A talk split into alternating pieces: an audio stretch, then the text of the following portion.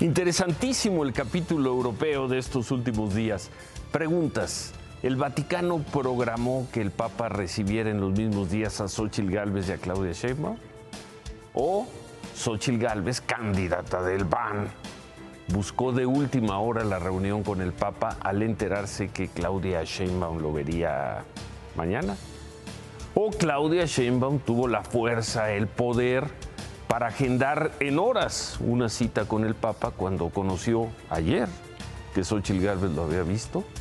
¿O todo fue una coincidencia y ambas habían agendado las citas varios meses atrás?